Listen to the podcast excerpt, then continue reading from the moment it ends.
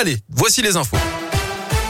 Et à la une, l'hommage hier à Lyon, euh, hier après-midi, une plaque allée du capitaine Franck Labois a été inaugurée dans le 8e arrondissement de Lyon. Franck Labois, c'était ce policier qui avait succombé à ses blessures le 13 janvier 2020, deux jours après avoir été volontairement percuté par un fourgon à Bron lors d'une intervention. Valentin Chenard était sur place pour Radioscoop. Dans cette cérémonie, le groupe d'appui opérationnel Le GAO, l'unité d'intervention de Franck Labois, faisait face notamment au préfet Pascal Mayos et au maire de Lyon.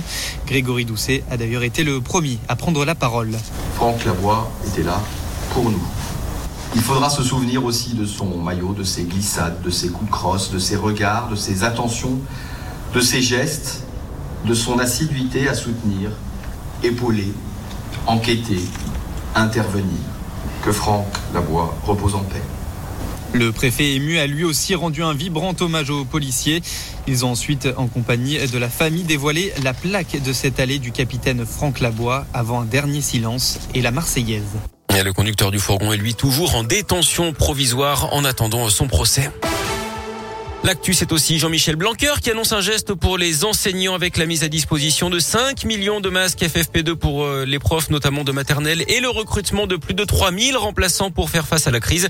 Hier soir, le ministre de l'Éducation nationale et le Premier ministre ont reçu les syndicats enseignants après la journée de grève très suivie. Plus de 75 000 manifestants en France. Jean-Michel Blanquer qui est à Lyon d'ailleurs aujourd'hui avec le Premier ministre et la ministre du Travail, Elisabeth Borne, pour assister au World Skills à Eurexpo à Chassieux. Autre visite dans l'agglo lyonnaise aujourd'hui aujourd'hui, celle d'Anne Hidalgo, la candidate socialiste à la présidentielle. Elle est à Villeurbanne aujourd'hui. Elle sera à Vaux-en-Velin demain. Et puis demain, Lyon recevra également la visite de Christiane Taubira dans le quartier de la Croix-Rousse. Peut-être hein, pour que la ministre de la l'ancienne ministre de la Justice annonce officiellement sa candidature hein, pour briguer l'Elysée. Le passe vaccinal dans l'impasse. Hier, députés et sénateurs n'ont pas réussi à se mettre d'accord hein, sur un texte commun. Du coup, la navette parlementaire reprend. Le projet de loi revient donc devant l'Assemblée nationale aujourd'hui et ce sera demain devant le Sénat. Et ce sont les députés qui auront le dernier mot certainement le week-end ou lundi.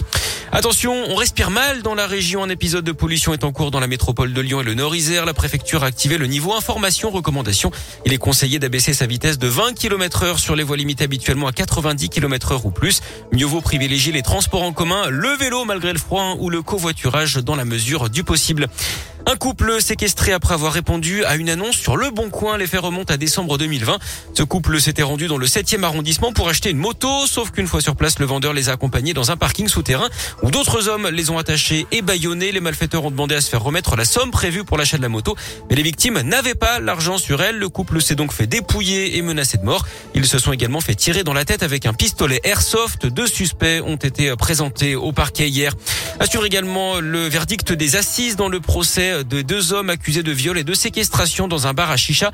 C'était à Vez dans le 9e arrondissement en novembre 2017. C'est le jour J pour donner son sang à Lyon. C'est de 9h à 19h ce vendredi au stade de Gerland en lien avec le loup rugby. Il faut prendre rendez-vous en ligne. Et puis du sport avec du handball et la victoire des Bleus pour débuter l'Euro. Hier, l'équipe de France qui s'est imposée 27 à 22 face à la Croatie.